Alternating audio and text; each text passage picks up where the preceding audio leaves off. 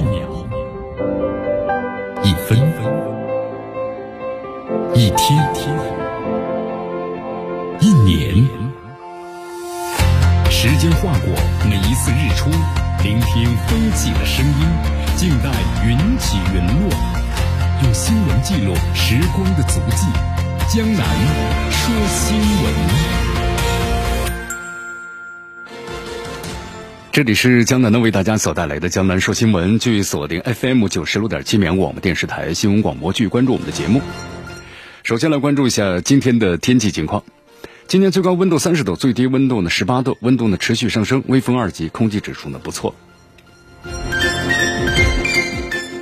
今天整体情况呢是多云，冷热适宜，感觉很舒适。我们来关注一下今天的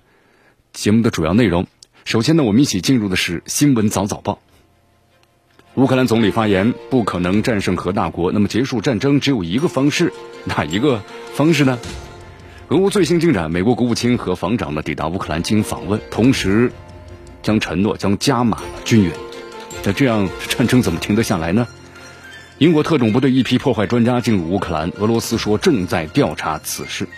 同时，俄罗斯国防部呢揭露西方国家挑衅的剧本。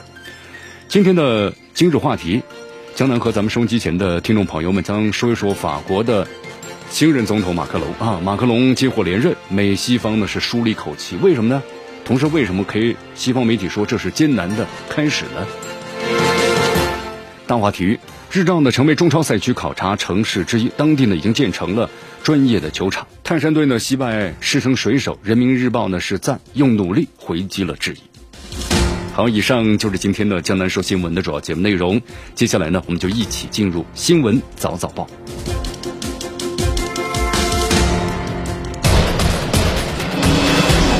时政要闻，大事汇集，一样的新闻，不一样的观点。新闻早早报。新闻早早报，早听早知道。以下时间呢，欢迎大家继续锁定和关注江南呢为大家所带来的 FM 九十六点七绵广播电视台新闻广播。咱们来关注一下这个俄乌冲突的最新这个局势啊。昨天的话，乌克兰总理施米加尔在华盛顿接受采访时呢，公开表示说，乌克兰无法赢得同有核国家进行的战争。那么，结束俄乌的军事冲突，唯一的途径就是俄罗斯全面撤军。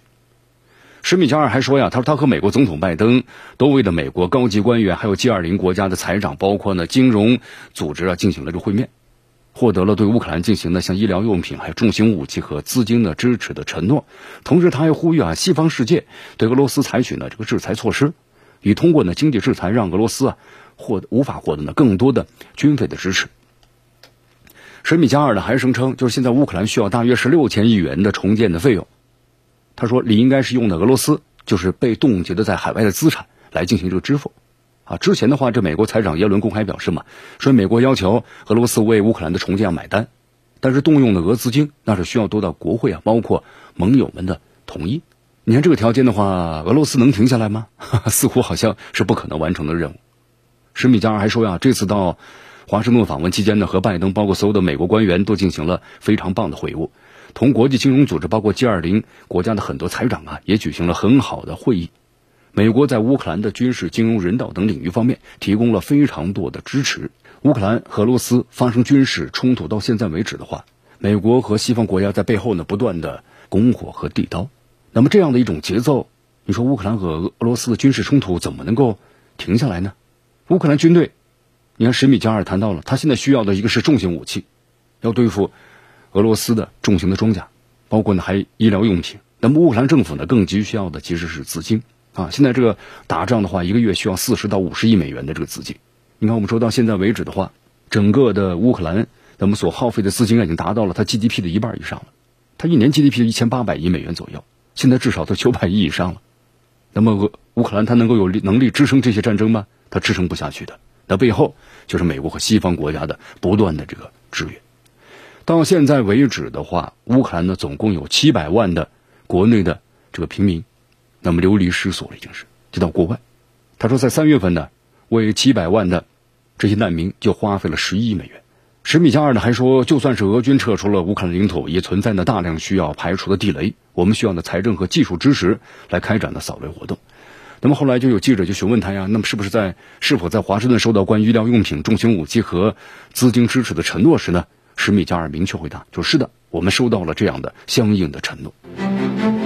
好，其实这段时间呢，我们说俄乌冲突呀，那么俄罗斯呢在军事打击方面又开始加重了啊，因为展开了第二阶段。史米加尔还提出啊，乌克兰需要是六千亿美元的重建的费用，那么让俄罗斯在海外的资产的被冻结资产来进行全部的，就是转为呢由乌克兰进行重建。根据这个媒体的报道，美国和欧洲呢是冻结了俄罗斯央行六千四百亿美元外汇储备中的大约是一半，就是三千多亿美元。美国财政部长耶伦也表示啊，美国要求俄罗斯为乌克兰重建买单。啊，但是我们说，虽然美国有这样的要求，但是要动用这样俄罗斯资金的话，它需要得到国会呢，包括盟国的同意。就是说可以这么说，但是呢，要做的话，不会这么轻易呢就做的。那么俄罗斯方面呢也表态，俄罗斯财政部的部长希罗安诺夫啊也撂下了狠话，说如果你西方国家呀想要试图迫使俄罗斯呢拖欠其主权债务，那克里姆林宫将会呢提起诉讼。好，这一段时间的话呀。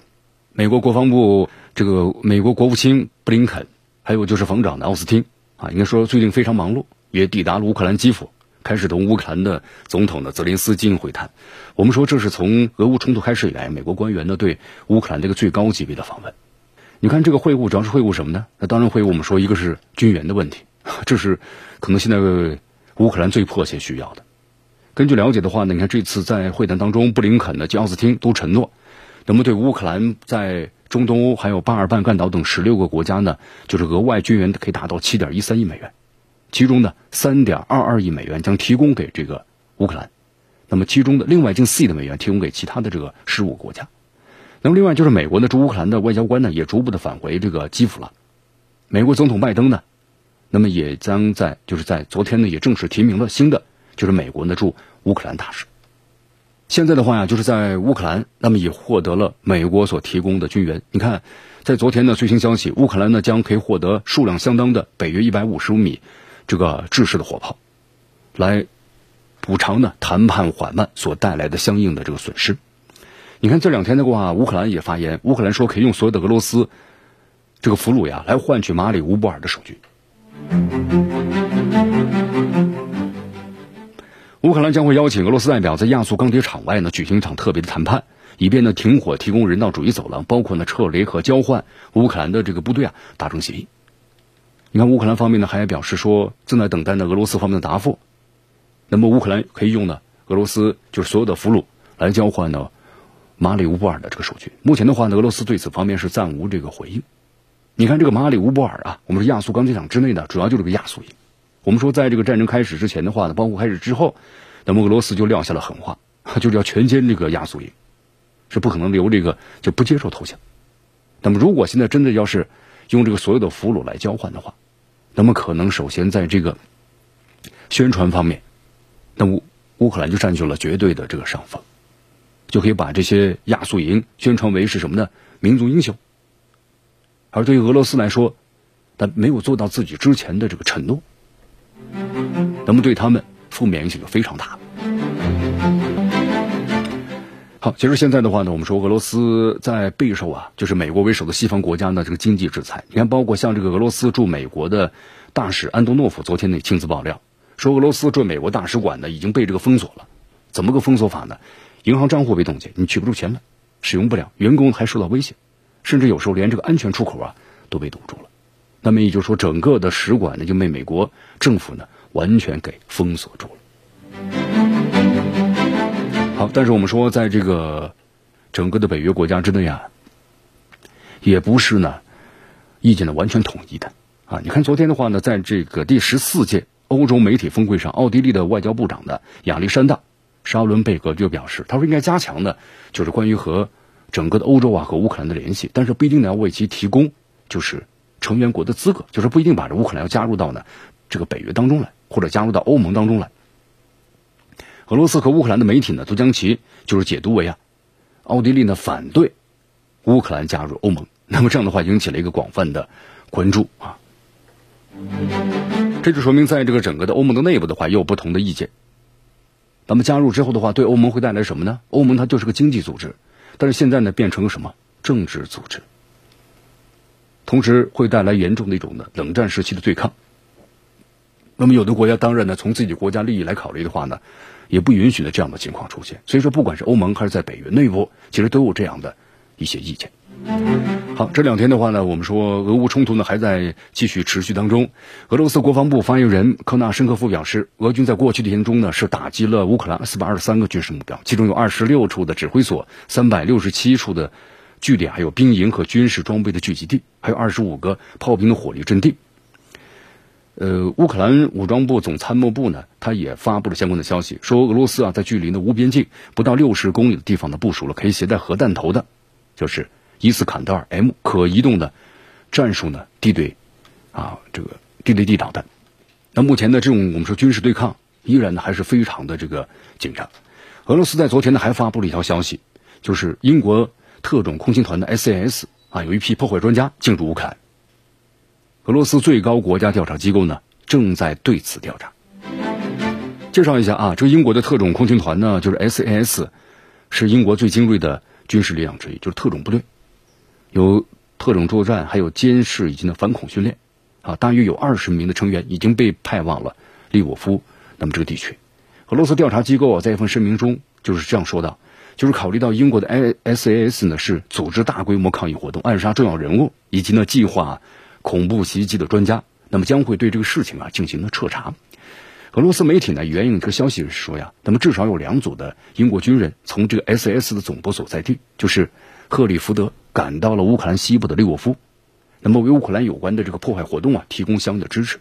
消息人士还说呢，每个小组是由八到十名的军官组成，这些人呢都是破坏和游击活动的专家啊，他们最擅长的就是招募训练特工，在敌方的区域啊进行相应的这个活动。好，这事媒体一曝光之后的话呢，英国国防部发言人说：“哦，对这事我不发表任何的评论。”啊，英国呢，他宣称过，就是今年早些时候啊，向乌克兰派遣了军事训练人员。就知道地面部队怎么来使用的反坦克的武器，呃，但是在这个二月十七号，就是在俄罗斯和乌克兰冲突的前一周，英国政府表示，除了保护大使的军事人员，他们撤出了所有的部队。啊，目前的话呢，我们说还不清楚，这个俄罗斯方面怎么来采取何种措施来应对一下 SS 在这个乌克兰的军事行动。但是现在呢，就是俄罗斯，你看这个消息呢没被曝光了，那么俄罗斯向西方发出了警告。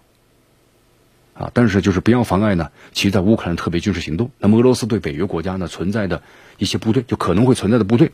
要进行调查，这个意义呢是非常的重大的。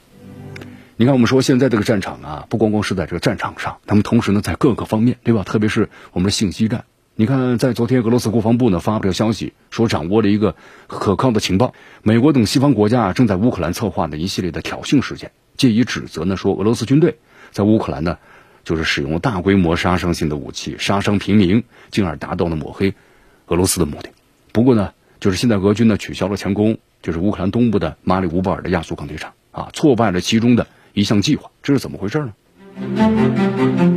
我们来关注一下啊，俄军的辐射化学和生物防护部队的司令基里洛夫啊，他面对这个新闻发布会上这样说的，他说呢，俄军已经掌握了就是美国企图要挑衅啊俄方的情报。这情报显示呢，美方已经制定了计划，声称俄军呢在乌克兰使用了化学、生物和战术核武器。你看看了一下这个美国，那么就相应的一些证据啊，就是俄罗斯国防部呢提供的一个视频的截图，在三月十七号的时候，俄军的辐射、化学和生物防护啊部队，那么就发现了相关的证据，就是西方挑衅俄罗斯的计划极有可能在乌克兰的首都基辅啊，或者是哈尔科夫地区，那么生化。或者是化学设施实施，或者在这个就是扎波罗热核电站，那么要实施可能他们相应的一些挑衅计划。根据了解的话呢，西方原先策划的一个剧本就是指责俄军在马里乌波尔钢铁就亚速钢铁厂之内秘密的使用了大规模的杀伤性武器。不过呢，俄罗斯总统普京啊在二十一号就下令不再强攻了啊，就为什么当时大家感觉挺纳闷啊，对吧？之前就说不受降，一定要消灭这亚速营，怎么突然不强攻了呢？原因是这个美国西方国家有剧本啊，你再打下去的话，突然给你来个剧本，啊，你使用的是大规模杀伤性武器，那么对这个俄罗斯在国际上声誉呢是非常不利的，那我就停止了啊，扰乱这项计划。那么同时呢，还特别谈到，美国国务院会利用禁止生化武器的组织的这样一种机制，捏造呢需要的证据，而把责任呢归咎于他人。那么这个伎俩在叙利亚的我们说已经是多次的使用了。俄罗斯驻加拿大大使斯杰潘诺夫在二十三号一份声明中这样说的：“他说，根据可靠的情报显示，西方国家安全部门在美国的支持下呢，正在乌克兰策划一系列的假旗行动，然后呢甩锅俄罗斯。这些行动包括什么假旗行动呢？包括使用生化武器伤害平民、破坏呢基辅，还有就是哈尔科夫地区的多处的设施。现在呢，乌克兰和西方国家呀试图发动这个信息战。”那么策划的类似于像这个布恰事件的假期行动，然后在西方媒体呢广泛的传播。曾经看过一段视频吧，就是一位德国记者在这个莫斯科街头啊采访这个莫斯科的市民一位老太太，然后就在看这个布恰事件，然后老太太呢觉悟非常高啊，假的假的。然后那个德国记者说怎么怎么是假的呢？他说这全都是你们自己呢自拍自演的。那么你为为什么不去报道在乌克兰的东部的地区啊，特别是亚速营实行的种族灭绝的，对吧？该报道的不报道啊，去报道一些虚假的消息。好，你看乌克兰方面在四月三号指责俄军呢在基辅的西北部呢，就是布恰地区啊伤害着平民，而且发布了一系列的在俄军撤退之后的拍摄的照片和视频。当然，后来俄罗斯方面呢否决了这个乌方的说法，指出这个证据啊是在俄军呢撤离之后第四天才出现的，这是呢精心策划的悲剧摆位。你看现在我们说这个事情啊，原委都没有查清楚。美国和西方盟友呢，以步枪事件为由，加大对俄罗斯的制裁力度啊！你看，现在面对俄罗斯的指指责，那美国等西方国家呢，还没有这个回应啊。其实再想想该怎么回应，对吧？好，这美国呀，我们说现在在国内呢，这问题呢很突出啊。一个是通货膨胀的问题，那么第二是新冠疫情的问题。你看，这美国现在。他这个国内的话，他很难解决，他只好呢用他的老的伎俩，就是转移国内的矛盾。那么在这个转移国内矛盾当中呢，消化矛盾，然后呢使自己获得最大的利益。但是在美国，不是所有的人都能够享受这美国在这种转移矛盾中而获得的相应的利益。我们说这个美国农民，你看我们说在不当特朗普时期啊，美国农民的损失非常惨重。美国和中国打这个贸易战，我们中国减少了从美国的，特别是农贸产品的进口量。那你看当时这个美国呀，很多农民，比如说种植大豆啊，啊，种植这个玉米等等，那么它的主要的这个出口国呢就是中国。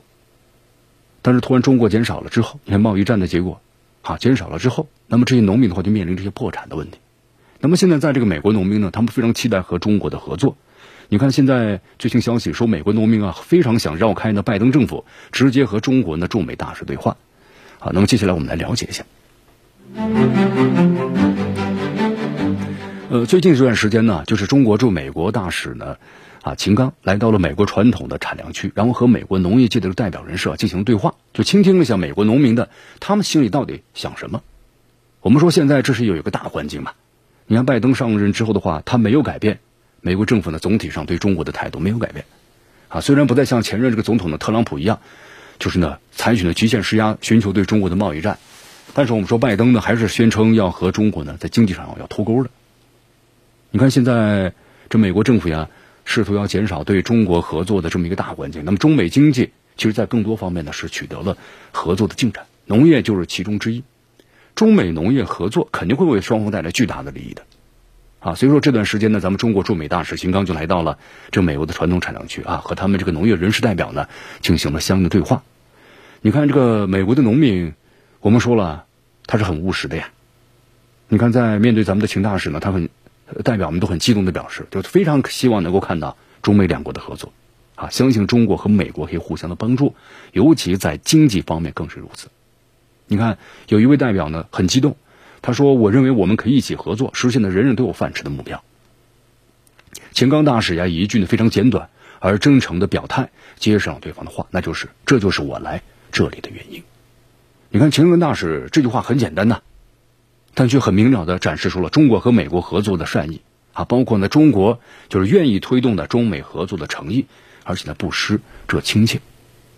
那是把这个中国人我们说温和谦逊善良的，也不失尊严的风格。展到了极致，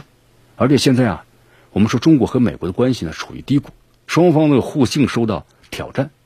那么秦刚大使这样的发言呢，是我们急需的。其实啊，你看这个在美国，无论是特朗普还是拜登，他总体上呢，其实推进的就是中国和美国的经济脱钩。那这样对中美的贸易肯定会有巨大的不利影响。你看到现在为止，我们说特朗普时期对中国设置的这个关税没有解除嘛？那中美贸易因为美国政府的反华态度遭到了非常大的冲击。啊，我们说之前这个美国和中国呀，那是在某些方面都深度融合的。现在我们是多元化可不是单一的经济，对吧？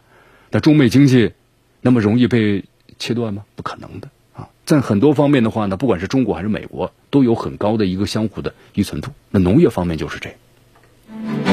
再能给大家举个例子啊，你看在二这个去年，中国和美国的农产品的贸易额达到了四百六十四亿美元，这是一个历史新高啊！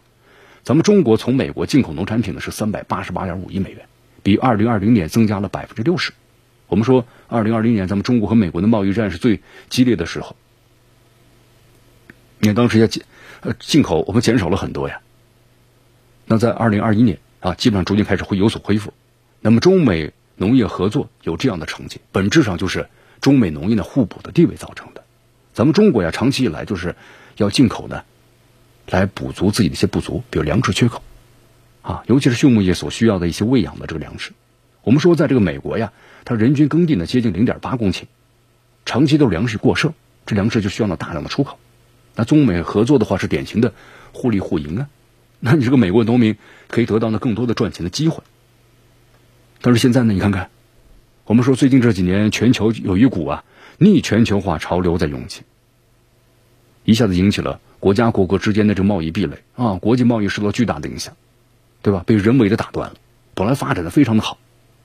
你看，在这个美国，大批粮食农民你生产出来卖不掉，虽然有粮食补贴，那么拜登政府呢也没有解除对中国的关税的限制，所以说对于这个美国农民来说呀，心里是五味杂陈的。所以说这次你看咱们的秦刚大使去造访，所以美国农民才这么激动啊，热切的表示美国和中国应该合作，中美经济加强合作，那么成了普通的美国农民，我们说一个非常朴素的愿望。好，你看这次造访啊，秦刚大使呢向美国方面释放了咱们的善意啊，也表达了中国呢愿意和美国那么加强这个合作的意愿。这对于中美贸易的发展，我们说是非常有益的。中国和美国本身就应该互相的合作嘛，发挥彼此的优势嘛，这对于两国人民来说是件好事啊，对吧？那么现在呢，拜登政府呢最好是听听普通美国农民的这个呼吁吧，放下呢带有冷战色彩的有色眼镜啊，希望能够让中美贸易重回。合作共赢的正道上，那么这才是拜登应该做的。据锁定和关注江南呢为大家所带来的新闻早早报，时政要闻，大事汇集，一样的新闻，不一样的观点，新闻早早报。继续回到江南呢，为大家所带来的新闻早早报，新闻早早报，早听早知道。继续锁定 FM 九十六点七绵广播电视台新闻广播。好，自从这个俄乌冲突发生以来啊，我们说啊，这美国呢就要求西方国家呀，全部对这个俄罗斯实行这个经济制裁啊，包括特别是能源方面啊。但是我们说，在这个欧洲国家，特别是欧盟，一直虽然在高呼着禁运俄罗斯能源，但是现在呢，你看看。根据数据显示，欧洲国家呢虽然把这个挂在嘴边，但是俄罗斯石油的进口量啊持续反弹，不少交易商呢甚至还通过灰色渠道啊偷买石油。你看，包括像俄罗斯就说，那我们不再用这个欧元或者美元的结算了啊，必须要用这个卢布。你看，包括英国都开始开设这个卢布的账户了，那就说明这美国和西方国家采取的这一条啊，那就完全没用啊。像我们说这种禁令的话，能源禁令禁令没有任何的作用啊。根据这个美国《华尔街日报》的消息，为了维持呢经济运转，防止把燃料价格呀进一步的飙升，那么欧盟国家呢四月份从这个俄罗斯石油的进口量啊，较上月是大幅的上涨。你看，从三月份的平均每天进口的一百三十万头，上升到了现在是每天呢是一百六十万头。罗马尼亚、爱沙尼亚、希腊等国的进口量啊，甚至呢比上个月翻了一倍。你看，现在我们说这个西方国家不是一直在批评，又要求制裁嘛？但是呢，我们说这国家。可能这政府才能够明白这其中的难处啊。有一个购买呢俄罗斯石油的不透明市场啊，那么目前呢正在形成，就是暗箱操作，越来越多的俄罗斯石油啊被运往了不明的目的地，和其他油轮上的石油的混合。许多的西方交易商呢试图是通过这种就是规避的制裁的方法瞒天过海继续呢从俄罗斯购买这个石油。好，根据这个援引的油轮追踪机构，这是大数据显示，四月份到现在的话，作为俄罗斯石油最大的买家之一，欧盟成员国的俄罗斯石油啊进口量已经是升到了平均每天一百六十万桶。那么三月份刚才我们介绍了一百三，啊，这欧盟呢嘴上我们说天天呢就是嚷着要制裁俄罗斯能源，啊，但是呢欧洲各国怎么样？最迫切的是什么？需要进口的原油，因为进口原油才能够维持整个的经济运转，防止这个。燃料价格呀进一步的飙升，你看有交易商说嘛，说这个俄罗斯现在这个原油价格呀，啊比平常的话呢还要低着二十到三十美元。那么俄罗斯石油的这个折扣呢，对于买家来说有相当有吸引力。啊，此时不买何时买？就我们说抄底呀。我们说资本的运作那就是逐利的呀。你现在成本越低，那利润就越高啊。在巨大的需求之下，欧洲四月份俄罗斯石油进口量呢，虽说没有减，反而呢逐渐逐渐的。在增加了。你看，现在这西方国家，包括西方的石油的买家呀，呃，也采取了一些新的一些措施。什么措施呢？它规避啊。虽然这个美国和西方国家呢，它政府明面上出台了很多限制措施，但是西方的石油买家呢，他们加快了从俄罗斯进口的这么一个业务。你看，包括像荷兰的啊壳牌公司，还有这个美国的呃埃克森美孚公司，还有西班牙等等，都石油这些巨头啊，大宗的商贸公司。那么都在租船，然后呢，从这个波罗的海，包括黑海，啊，从这个俄罗斯，那么终端呢进口，然后呢运往这个欧盟。你看这样的一种关系，一直都持续下去，大家觉得是不是挺挺有意思？确实挺有意思。那么这个商人呢，我们说都是逐利的，而且会规避你相应的政策。你看，包括美国一样，美国的这些大宗的石油买家，那就怎么样呢？他把俄罗斯油跟其他油混合在一起，就说它不超过百分之五十，叫混合油，它不叫俄罗斯油，所以它规避了不是从俄罗斯所进口的。啊，这些生意呢，你看都在那，一直进行下去，反而呢量呢在逐渐的增加。所以说，在这种呢，你看美国西方国家那严厉的批评和制裁当中，那这些欧洲的石油买家们呢，却在寻求啊可以绕开这个制裁的，那么购买石油的渠道，建立起了这么一个呢不透明的市场，那么依然呢在大量的运作着。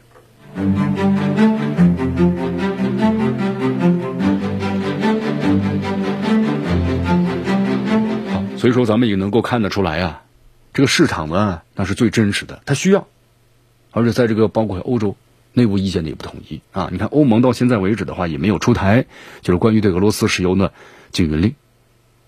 你看，包括欧盟的执行副主席就是东布罗夫斯基啊，也表示说，欧盟现在正在研究呢，对俄罗斯石油实行呢智能制裁，智能制裁啊，实现最大限度对俄罗斯施压，同时减小呢对自己的这个伤害。所以到现在为止的话，我们还正在呢。商量之中，啊，所以说这个欧盟，那么现在这个态度已经表明了，在内部意见呢是完全的不同意。那你欧盟要多久才能够把这个制裁的措施才能够敲定下来呢？呃，所以很多人是都在怀疑啊。那么我们说这个石油交易商完全呢，就是你出台了，可能会找到呢来办法规避制裁，让这个石油啊继续流动。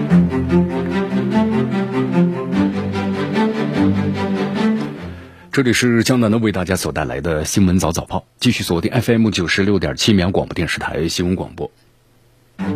我们来关注一下啊，就是在这两天呢，日本的内阁会议上披露了二零二二年度日本的外交蓝皮书。日本的外相林方正呢首度公开表示，说美国国力呢现在下降了，世界进入了中美的竞争的时代。冷战之后呀，那么就是呃美国的一家，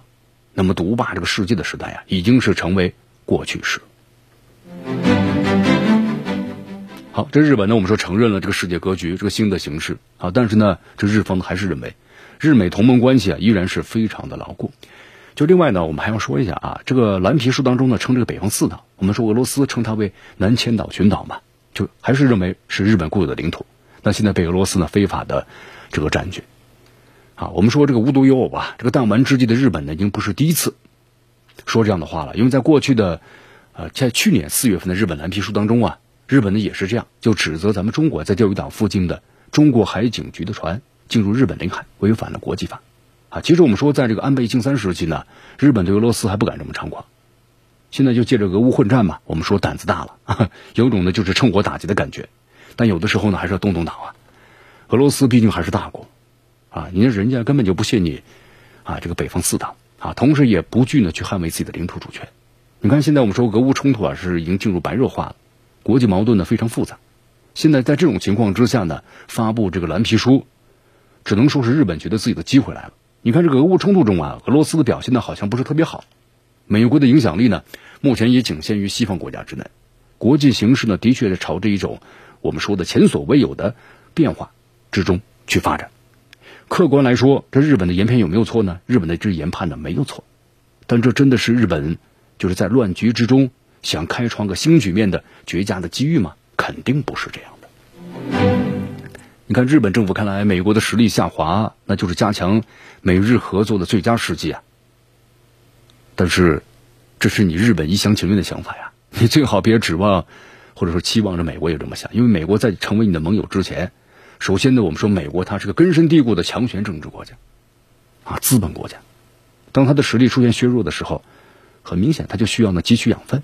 来维持自己的强大。你看，日本当年在上个世纪八十年代，我们说经济发展到巅峰的时候，差点把半个美国都买下来了，结果美国薅了几次羊毛，对吧？你几十年的发展，这个胜利的果实就被美国给摘去了。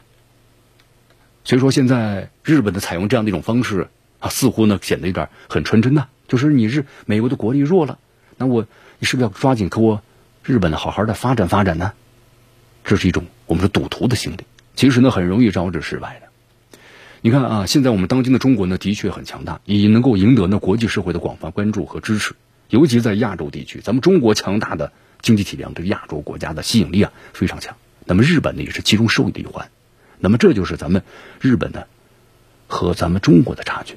也是日本呢，就是认知最差劲儿的一点。一句话呀，远亲不如近邻。你看这日本，你在军上寻求美国的保护，经济上呢离不开中国的带动，你偏偏还要和这个中国、俄罗斯发动领土争分。看来这个日本呢，还是始终不理解啊，与邻为善的重要性。那么现在呢，国际这个风向的一转变，它的外交策略马上改变啊，太过于毛糙。我们说这是缺乏一个呢发达国家该有的定力。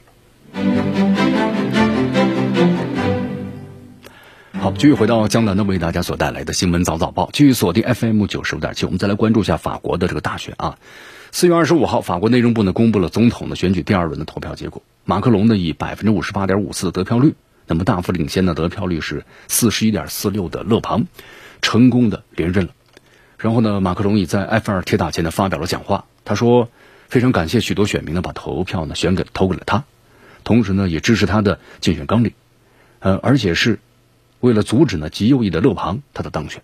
那么这也就意味着法国社会啊深陷怀疑和分歧。马克龙还说呢，他会对所有的选民呢负责的，希望能够成为全民的总统，而并不是某一个阵营的总统。你看这次在第二轮投票当中啊，其实马克龙的这个支持率啊，之前就调查呢已经是蛮高的了啊。投票之前第二轮，就外界普遍认为呢，这次马克龙应该是有惊无险的获胜。但是呢，我们说在这个第二轮投票啊，还有个问题，就是大面积的。弃票都没有人投，不投就弃权了，那么这也导致呢，这个选举充满了不确定性。你看法国的学者们就认为啊，就多数民众啊他弃票他不投票的原因是，就是不认为这两人呢，不管是你马克龙还是勒庞，那么这两名候选人的话都不具备呢改变现在整个经济现状的能力。你看，在这个马克龙胜选之后的话呢，勒庞也就承认了啊，我败选了，但他呢还是不忘强调选举呢。就是一场历史，啊，这个结果是一场历史性的胜利，超过四成的得票率，使国民联盟呢在六月份的议会选举中啊，还是占据了优势。你看，看了一下这个法国的一些评论啊，就说对比一下二零一七年的法国大选，马克龙的得票率呢，当年是百分之六十六，现在呢下跌到百分之五十八了。就他的这个执政方向啊，就是并置五年嘛，还有政策，就说明有部分的民众还是对他呢充满了怀疑。呃，反过来呢，你看勒庞所提出的一些呢，就是极右翼的纲领，包括呢，像改革这欧盟、退出呢北约军事组织一体化啊，敌视美国、接纳俄罗斯，那么这些呢，在法国还是赢得了一定的支持啊。所以说，法国的这些评论界呢认为啊，就是极右翼组织呢获得了现在一个在法国史无前例的支持，那么法国政坛的矛盾呢和分歧被公之于众，就像美国一样，对吧？你看，我们说举个例子，在美国戴口罩，这戴口罩呢不是说这美国人。这这这这，我们说脑子有问题，这口罩都不戴去防病，而是呢共和党人反对，那戴口罩基本上都是民主党的支持者，那么共和党就是不戴，所以他们已经把这个口罩呢是政治化。那么在法国政坛，你看现在就突然呢有点像这个当年的拜登和这个特朗普，现在这个勒庞和马克龙就是这样。你看双方势均力敌，那么法国政坛的矛盾已经变得公之于众了。你看这个勒庞也说了嘛，现在叫你马克龙别高兴太早了，还有六月份的议会的选举啊。如果国民联盟在六月份的议会选举中啊，那占据了议会的绝大多数。那可能就跟这个美国的我们说众参两院一样，对吗？民主党和共和党互相把持着，你要做的事情，那我民主党要做的，共和党就是不同意。那么引起这个我们说呢叫党争，啊，矛盾的深厚。那么如果以后在这个法国出现这样的情况，那肯定务必会给整个的法国的发展带来极大的阻碍。啊，同时呢，我们说，你看像这个勒庞的话，因为他是极右翼的这样的一些观念。那么，如果要是勒庞当选的话呀，那肯定给这美国啊，要敌视美国，对不对？然后和俄罗斯呢关系比较好一些，然后呢还要退出北约，那美国可能欧盟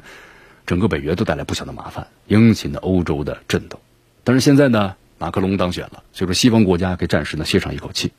你看，呃，昨天的晚些时候，欧洲理事会的主席米歇尔，还有欧盟委员会的主席冯德莱恩，还有欧洲议会的议长呢，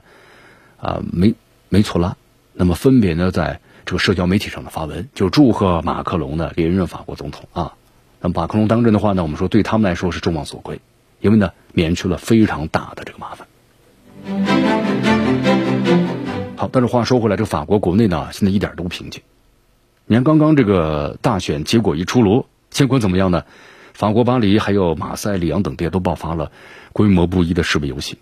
你看有很多民众啊，他们就呼喊着反对马克龙的口号。部分的激进的民众甚至和警方发生冲突，那么警方呢也封锁了道路，同时以催泪弹的进行回应，啊，包括还据说呢还有人员的这个伤亡。你看，所以说这次的话，西方媒体后来也报道嘛，就说法国大选呢就显示出了一个法国政局的分裂，但就跟这个美国很相似啊，民主党、共和党啊，理想之争。那么勒庞作为极右翼的领袖，他现在获得了难以想象的这么一个呼声，啊，这就是欧洲我们说政治的可能在以后成为一个常态了。就是你中立，或者偏左一点，或者中立偏右，